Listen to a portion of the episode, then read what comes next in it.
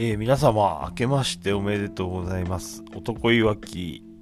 名作劇場2023年第1回となります。はい。えー、第1回はですね、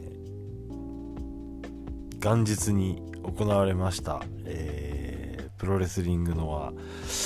えー、日本武道館大会のお話にしたいと思います。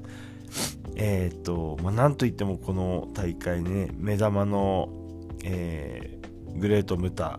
対中村慎介っていうのが、もう、だいぶ前に、えっ、ー、と、10月の末、あの、それこそ僕が、あの、たまたま、まあ、たまたまって言っちゃなんですけど、たまたま見に行った、えー、有明アリーナ大会で、えー、このカードが発表されて、まあ、それからね、もうずっと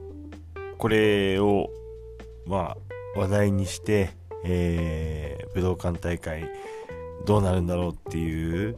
えー、まあ、期待を煽っていっている感じで、えー、だんだんね、当日が、えー、近づいてったと思うんですけども、あのー、まあ、直前のね、えー、2022年の、まあ、暮れの頃に、えー、試合順とか他のカードとか、えー、続々発表となっていって、えー、まあ、ね、ギリギリまでね、ずっと話題になってたのが、その結局、えー、ムタ対、えー、中村の方が、えー、ダブルメインイベントの2、ダブルメインイベント2っていうね、えー、結局最後の試合っていうことで、えー、GHC のヘビー級選手権試合の、えー、清宮対剣王はダブルメインイベント1という扱いで、えー、まあ実質セミっていうことになってましてでこの、まあ、GHC がね、えー、メインじゃなくてどうなのかっていうことがずっと、えー、まあ論争というか、あのいろんな意見が飛び交ってたと思うんですね。で、えっと、まあ、過去にね、ノアであの GHC がメインじゃなかった時っていうのが、1回だと思うんですけど、あのー、2005年の東京ドーム大会なのかな。えっと、その時の、えー、GHC ヘビー級選手権試合は、えー、メインじゃないどころか、えっ、ー、と、メイン、セミとセミ前が全部、あのー、スペシャルシングルマッチみたいな、えー、扱いで、えその前と、セミ前前みたいな扱いでしたね。まあ、その時のね、ドーム大会っていうのはもう、いろんなね、あのメインが、え三沢川田で、えー、セミが、えー、健介と小橋でその前がセミ前が、えー、天竜と小川っていう、えー、まあ全部特別なカードだったんでまあ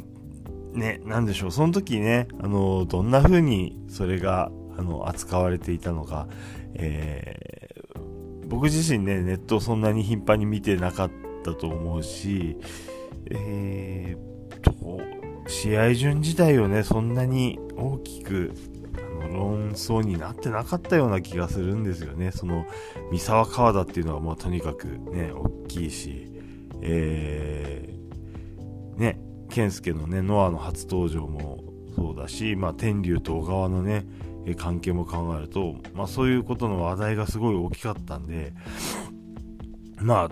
うん、当然、当然つっちゃなんですけど、うん、そんなに違和感なく受け入れてたような気がします。ああ、選手権がメインじゃないんだなっていうのは確かに感じたけど、まあドームのね、えー、インパクト、ドーム向けのカードっていうことで、まあそれもありなんじゃないかなぐらいに思ってましたね、2005年の時は。うん。ですけども、まあ今のね、ノアの状況からすれば、その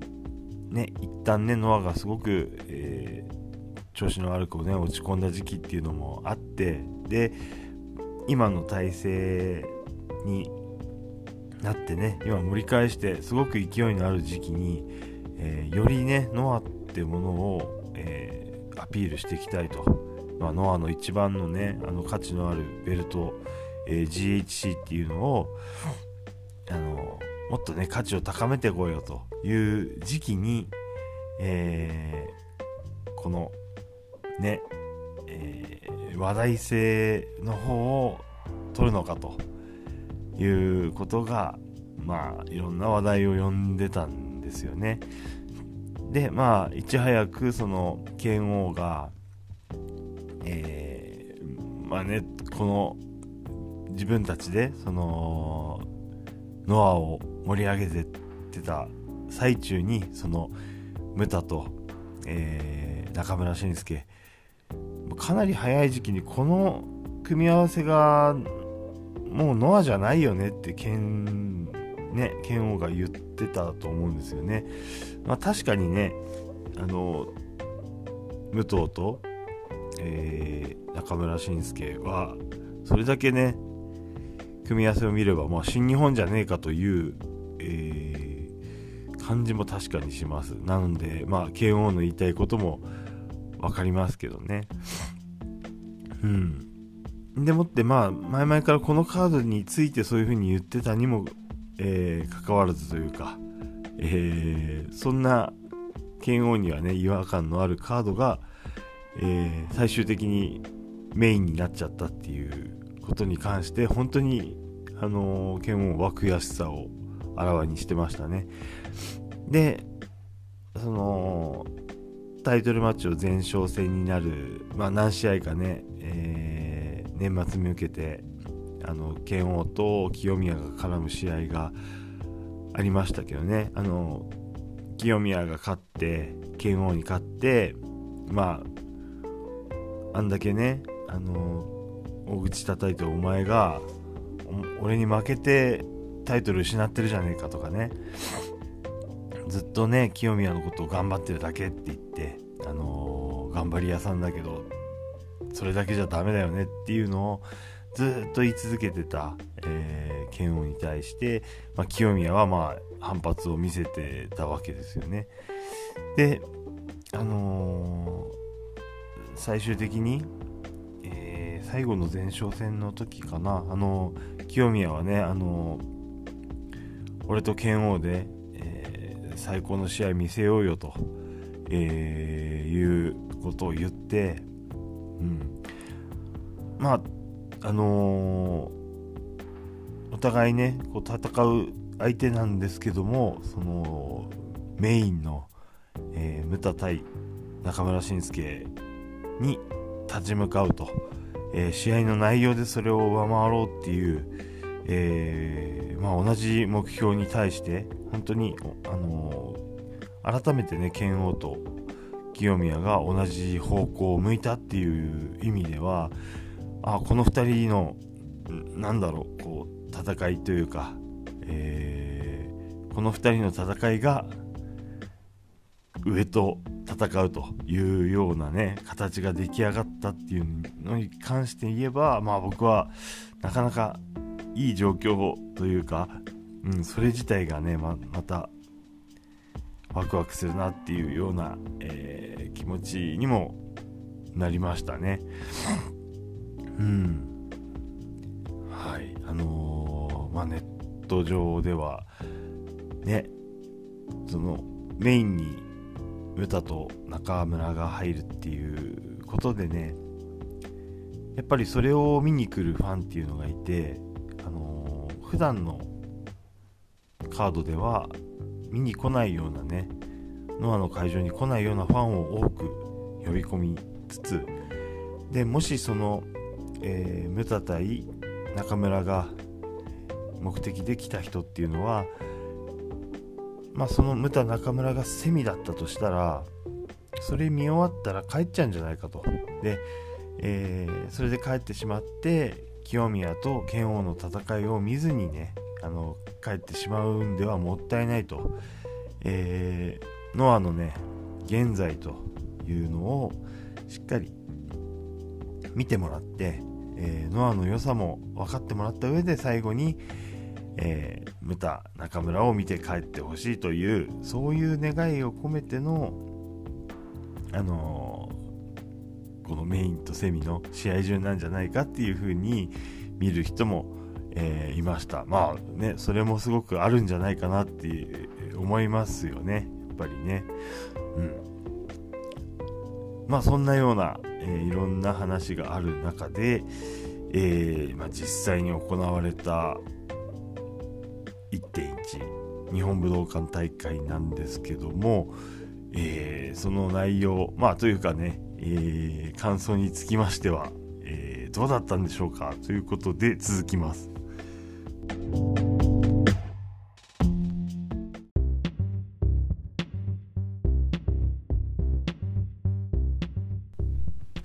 はい。さて、では実際の、えー、試合内容に関しての、まあ、感想というかね、お話ししてみたいと思います。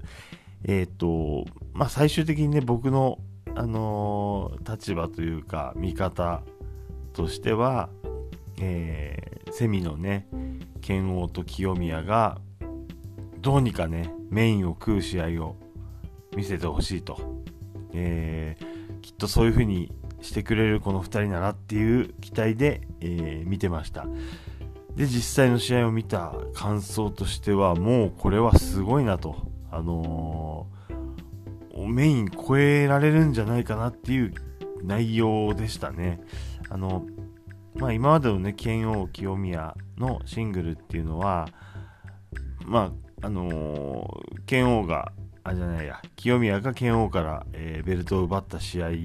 もそうだし、えー、ね、何回か多分見てると思います。えー、なんですけど、その、まあ、自分が直接見た中でも、あのまあ、一番良かったかもって思えるね、もうインパクト的にも、えー、その2人の置かれた状況に対してのその2人の姿勢っていうのも、あの、もういろんなね、えー、パワーがこう詰まってる試合だなっていうふうに思いましたね。あのー、なんだろう、清宮もね、その、頑張ってるだけっていうことに対する答えというか、えー、このだけのね、ビッグマッチで、えもうメインを食おうっていうためのね、インパクトをいろいろ残してたかな。その、剣王のね、煽りに対する答えっていうか、あのー、まあ、いろいろもね、持ってきてるかなというふうに思いましたね。えっと、印象的なとこだと、やっぱりあの、対角線、えー、コーナーからコーナーへ、えー、場外の剣王に対して、えー、コーナーポスト越えのトペコンとか、うん、すごい、すごいインパクトありましたね。それと、えー、剣王のね、アンクルホールドを抜ける時の、もう、なんだろう、我慢するとかなんとかの前にもう、くるっと抜けるとか、あと、えー、スリーパーの抜け方もなかなか良かったですね。あの、なんだろう、うつ伏せというか、えー、まあ自分が仰向けになって剣王が下になった形の同時メスリーパー的になったところで、えー、まあ後転、あの、後ろ回りして、えー、その体勢だと後ろ回りして自分の、えー、下半身が、まあ足がね地面についた状態、えっと結果、えー、剣王のことをフォールする形になったところで、まあ、剣王はね、あの、カウント取られたくないから、こう、肩上げると。で、その瞬間にスポット抜けると、えー、いうような、まあ、工夫が見えたりで、あのー、うん、なんだろう、こう、もたもたしてないぞと、どんどん自分から行くぞっていう姿勢がすごく見えて、えー、よかったと思います。あとね、なんか打ち合い、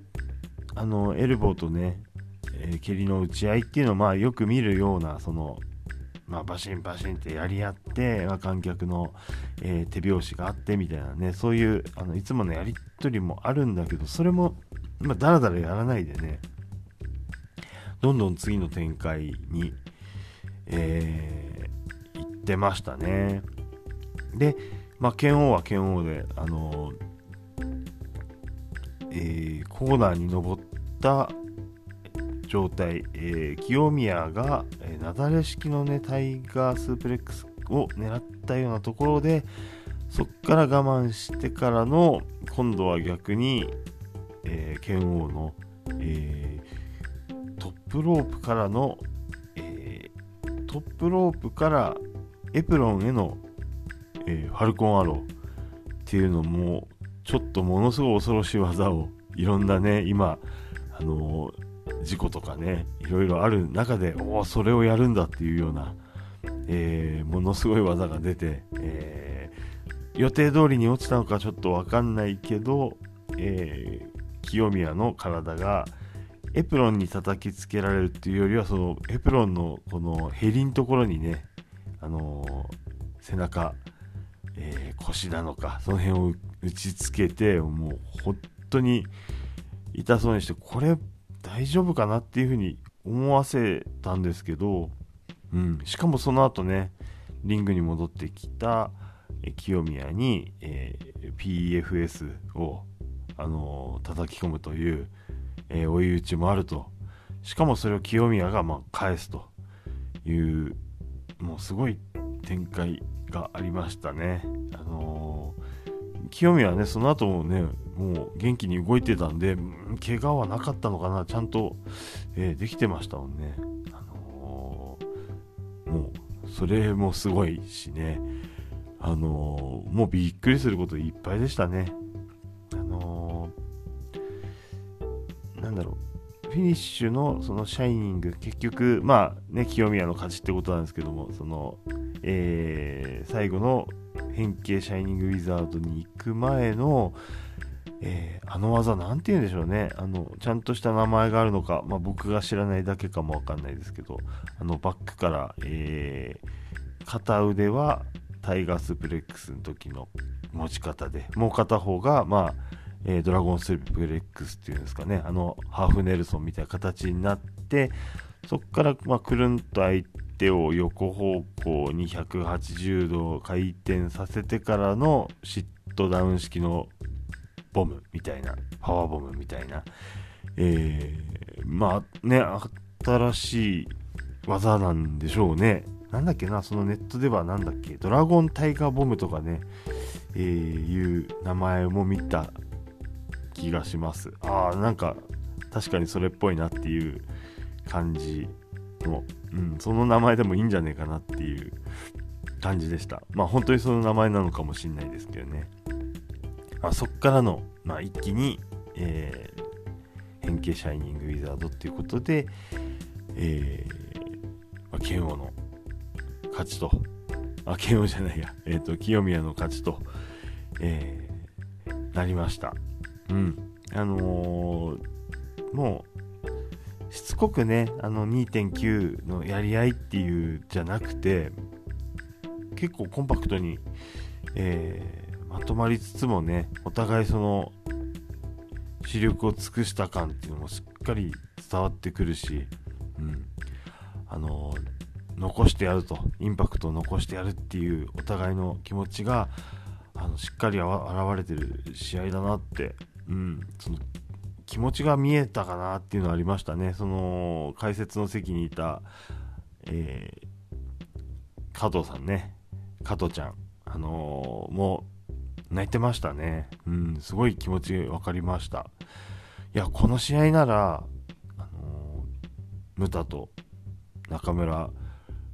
もう試合の内容で超えられんじゃないかなって、まあね、その後の試合だからね、超えたか超えないか、その時点では分かんないんですけども、もうそれぐらい、まあ、胸張れる試合なんじゃないかなっていうふうに思ってましたが、がーって言ってね、あのー、じゃあ、その後のメインイベントどうだったのかってなるんですけどえっと、まあ、結果から言っちゃいますと、その、もう僕個人のね、あの、感想なんですけど、えー、トータルで、ムタと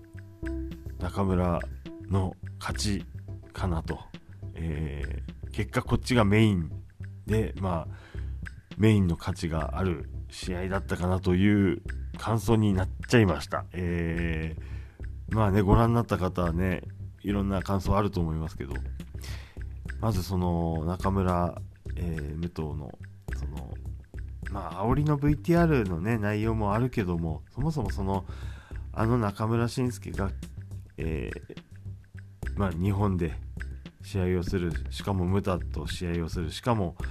えー、ノアの会場でノアの舞台でやると。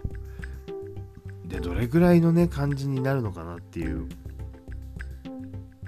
あの試合の内容自体もそうですけど演出的なところもうどれぐらいのものになるのかなっていう感じだったんですけどもまあ始まってみれば始まるってあの入場が始まるとこなんですけど、えー、まず和太鼓のねどんどこどんどこから始まって、えー、それにあのー記者会見の時もね一緒に連れてきてたあのまあ、中村慎介の入場のあのバイオリンのねあの方、えー、あの方です。はい。あの方もお見えになってたんで、まあ、これは入場でねあのバイオリン弾いてくれんだろうなとは匂わせてましたけど、まあ、和太鼓とその、えー、バイオリンのこうコラボということでね、えーまあ、日本風に味付けをした形、あのー、お正月ですし、での、えー、入場となったと。で、出てきた中村は、あの、真っ白いね、えー、服に、まあ、身を包んで、フード付きのね、やつに、えー、身を包んでの、えー、踊りながらの例の入場で、えー、まあ、みっちりやりましてね、なんかざっくりその時計見てっても、まあ最低5分以上は入場にかけてたんじゃないかなと。うん。でもまあ納得の、その、なぜその音楽との動きをね、合わせるという、えー、それもなんだろう、単なるダンスというよりはその、なんつうんですかね、中村の、えー、このスタイルをすごい表現したあの入場なので、全然ね、嫌じゃないですね。あの、僕個人としては。はい。まあ、お客さんもね、もう超大盛り上がりでしたし、まあ、これに関してはね、やや、あの、別の問題もあったりするんですが、はい。まあ、それに対して、まあ、ムタはいつも通り、むしろ、ややあっさりなんじゃないかぐらいのね、あのー、ムタのテーマ、あの一番最初のムタのテーマ、ね、あのー、グレートムッタ競争曲かな？とか、それで来るかなと思ったけど、ムタで来てましたね。はい。あのー、まあ、あっさり普通に歩いて入って、ゆっくり、まあ、頭巾を取るみたいな感じでしたね。うん。あのー入場に関してはもうすごい中村にかなり力を入れてたように見えましたがまあその試合の内容は本当に武藤ねもちろん体がね万全じゃない中なんですけどもあのー、武藤の動きには本当になんだろう危うさみたいなもんがなくて、えーまあ、グラウンドもみっちりやりつつもちろんね無理な動きはしてないんでしょうがまあの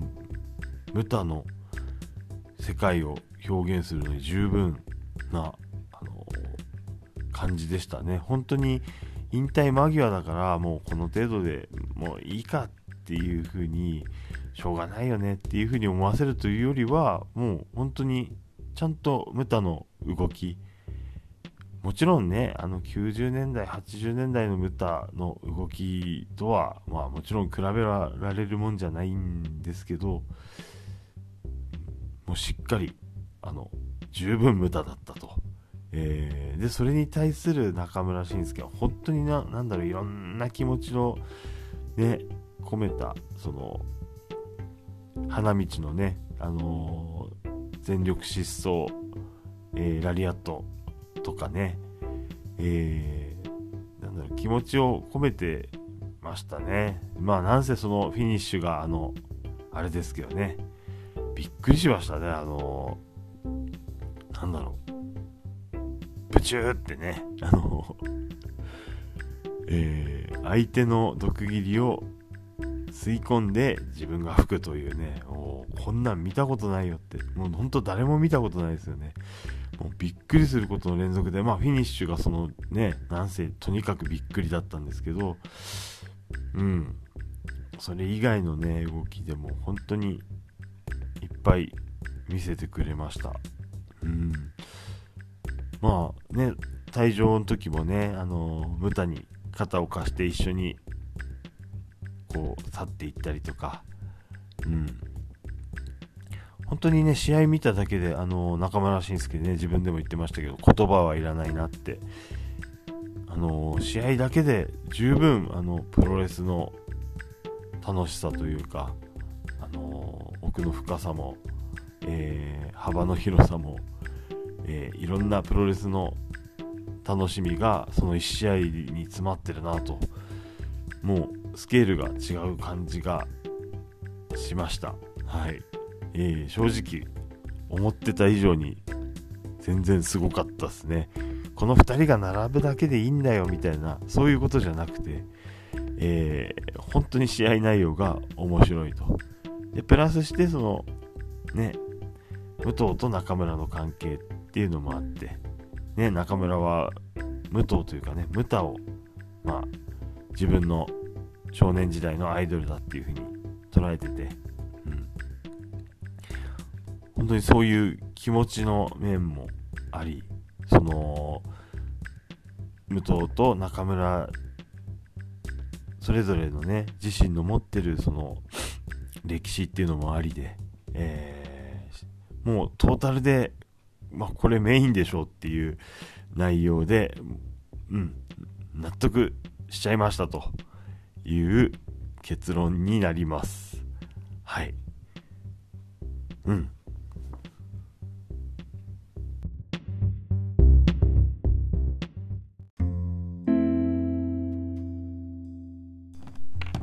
はい。ということで、僕の個人的には、えー、まあ、2つのね、メインとセミの勝負に関して言えば、メインの勝ちだったなということになってしまいまして、戦前のね、自分の、えー、まあ予想というか、そうあってほしいっていうのも含めて、まあ、剣王とね、清宮の試合自体はもう、これはものすごい良かったんですけども、まあ、さらにその上を行っちゃったメインっていうことで、えー、清宮健をごめんなさいと、えー、いう自分の中では結論になりました。うん。でも本当にね、その大会全体として、あのー、もう1試合目からね、その最後まで、まあ、またしてもね、アベマさん、そして、えー、レスユニバースさんのおかげで、まあ、1試合目からずっと流して見られるとい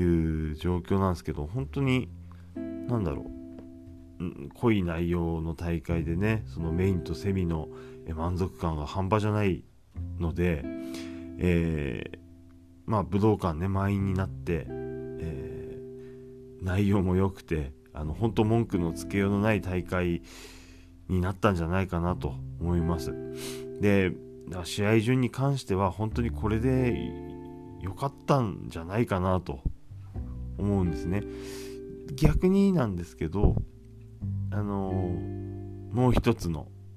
えー、パターンとして、やっぱり GHC がメインで、えー、セミにね、あの中村ムタが来てたとしたら、もしその試合順だけ違って試合内容トートがこのままなんであればそれはそれで良かったかなとも思えるんですね。などういうことかっていうとその、えー、セミのね、えー、ムタ中村うおすごいと。なってからのじゃあ剣王そして清宮はどんな試合見せるんだいってなった時に今回の試合見せてくれてたんであればまあその結論としてねやっぱでも中村ムタすげえよな。いや剣王清宮もすごかったけどいや中村ムタすごかったわっていうもし感想になっちゃったとしてもでもその清宮と剣王の気持ちがねしっかり見えてたんでうん。内容を含め内容と、えーまあ、知名度とあの演出と含めトータルでムタ中村の勝ちだったとしても、えー、清宮とあの剣王の、まあ、このねこの先に対する期待っていうのは持てる、えー、結果に終わったんじゃないかなと思うんでまあ本当、まあ、僕個人としてはそのどっちがメインでどっちがセミかっていうことに関してはもううんどっちでも 大丈夫でしたっていう、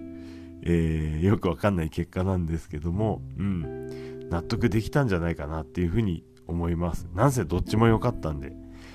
はい。あのー、ちょっとね、自分で後になって考えてみて、この、えー、清宮剣王の、えー、GHC 戦、あの、な、どこがね、自分の個人的に良かったかっていうと、あのまあ、セミだからっていうのもあるかもしれませんけど、あの、マイクがなかったんですよね。試合後のマイクがなくて。もう、終わったら潔く退場して、うん。あのー、すごくシンプルに終わったっていうのが、もしかしたらすごく自分好みだったのかなと。あの、いつもね、次の挑戦者が現れてっていうのね、それが違和感あるよって僕ずっと言ってると思うんですけど、あのー、うん、清宮勝った、終わりっていうね、そのシンプルな終わり方もまた良かったかなっていうふうに思います。うん。ね。そんな感想。はい。でね、ちょっと、いくつか気になる点もあったんですね。そのトータルですごい素晴らしい大会だったんだけど、あのー、まあ他にもねいろいろ言ってる方もいらっしゃると思うんですけどその試合順あのそこ以外にも、えー、GHC タッグと GHC のジュニアタッグの試合順がなんでこうこうなの？あの、えー、タッグの方が後でジュニアタッグが前かなと思いきや、えー、ジュニアタッグの方が後になってたと。うん。なんでだろう？あの小川絡みだからかなとか。ね、えー、ドラゴンゲート絡みで、まあ、注目度が高いみたいなのあるのかな。いや、でも、ね、GHC タッグも健太が来てるから、ね、こっちもこっちですごい話題性があると思うんだけどっていう、えー、疑問がちょっとありましたね。あのー、あとなんだろう、入場のね、順番、その GHC のジュニアタッグの方の入場の順番も、えー、王者組の方が先に入場してった気がするだけど、なんでだろうっていうね、えー、地味になんか疑問がありましたね。はい。まあちっちゃな疑問ですけど、何だったんでしょうね。ちょっと、なんだろう。うん。もうちょこっとだけもやっとしますね。はい。あとね、その、いろいろ、まあ、見てる時はねどっちなんだろうって分かんなかったことがあってえっとちゃんと、え会場で見てた人はねはっきり違和感というか、えー、思ったことなんでしょうねっていうのがえっとこう声援あり大会じゃないのに、えー、結構声が出ちゃってたという、えー、問題があったっすね。えっ、と結構、え、セミまでの、え、内容を見てるとすごい拍手の方が目立ってて、まあ、声がね観客の声っていうのはほとんど聞こえなかったんでしかもそのね、武道館大会、その席はね、えっと、ソーシャルディスタンス席じゃなくて、えっと、きちっと詰めて、えー、席が作られてたと思うんで、あの声出し工業じゃないんだろうなというふうに思ってたんですが、えー、メインの、えー、ムタ中村戦ではもう本当ガンガン声飛んでたんで、あ、声出しありだったたんだ結局って、なんかセミまでがね、あのみんな、あの、あんまり、なんつうんだろう、おとなしく見てただけで、で、メインではね、もう、しんすけとかね、あの、声いっぱい飛んでたんで、あ、そうなんだ、あ声ありだったんだっていうふうに、まあ、ぽやんと思ってたんですけど、後からまあ、いろいろね、えー、ツイッターとかを見ると、あの、もうマナーの悪いお客さんいっぱいだったと、えー、いう話で、うん。まあ、声出しじゃなかったんですよね。なんだけど、もう、ついついそのメインでは声出しちゃってたと、えー、いうのが、えー、もうちょっと問題だなっていう風になってると、うん、いう話でした。あのー、僕もね、そんなにいっぱいノアの会場に行ってないんで、あの、断言できるかって言えばそうでもないんですけど、でも、えー、2022年、あの、まあ、一度ね、その声なしの工業に行った時は、本当にみんなちゃんと、ね、行儀よく、ルールちゃんと守って、えー、なんだろう、サイン会のね、列の並びとかも本当にみんなしっかりマナーを守ってて、えー、ノアのお客さん本当みんなちゃんとしてるなっていう印象があったんですけども、うん。ね、その分ね、あの、声ありになった時のその、有明アリーナの時は、ね、探り探りながらもね、みんな、あの盛り上がるとこはちゃんと盛り上がって、えー、すごく、あの、ファンの、えー、行儀がいいというか、質が高いなというふうに感じてたので、あ、こういうことが起こるんだなっていうのがちょっと、えー、自分としては、な、んだろう、ショックというか、うん、でも、普段ね、それだけ、えー、普段のノアじゃないお客さんが、えー、ノア、ノアじゃねえや、メタ中村を見にね、えー、来てたんであるとするならば、まあそこから、それこそね、えー、剣王清宮の試合も見てもらったことだし、えー、それ以前のね、試合、あのどれもいい試合ばっかりだったと思うんで、あのノアに残ってもらって、で、ついでにね、その、まあ、もし、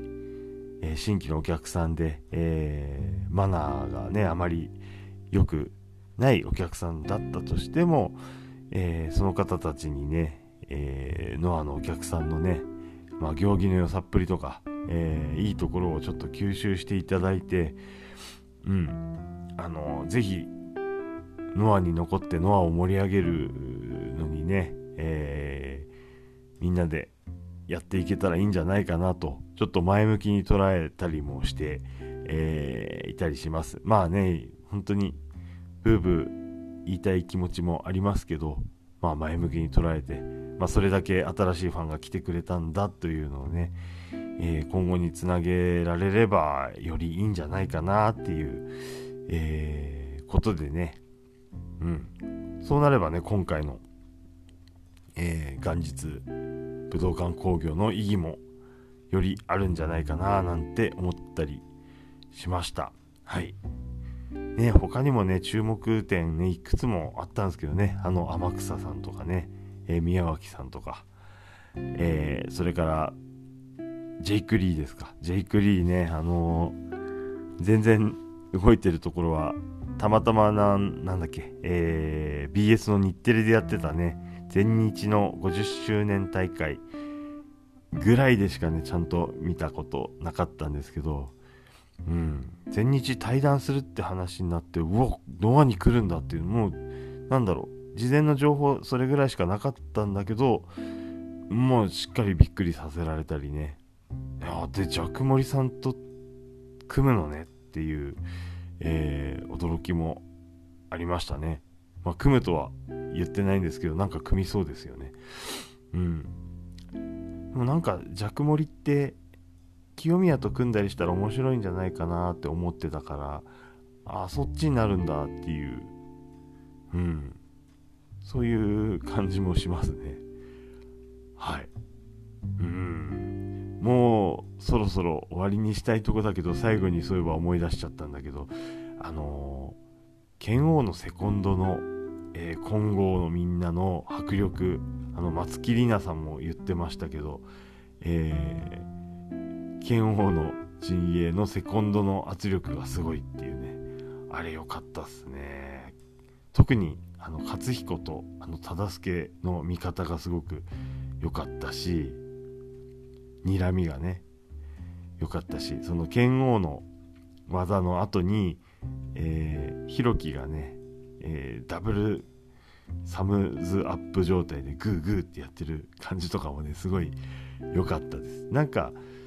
ね、稲村とかもね、そういうアクションしてもいいのになとかちょっと思っちゃったりしたんですけど、まあしっかりね、稲村も見てましたからね。うん。まあ、それはそれで良かったんじゃないでしょうかと。えー、思い出せば言いたいことも、えー、いくつもありますけど、ね、天草さんが、いつ記憶を取り戻すのかとかね、えー、ありますが、えー、ちょっとこの辺にして、はい、えー、今年のノアも、えまあ、期待して、え楽しみたいと思いますということで、えそれから、えー、と今年も男いわき名作劇場をやっていきますのでよろしくお願いいたしますということで今回は以上にします。それでは皆様ごきげんようさようなら。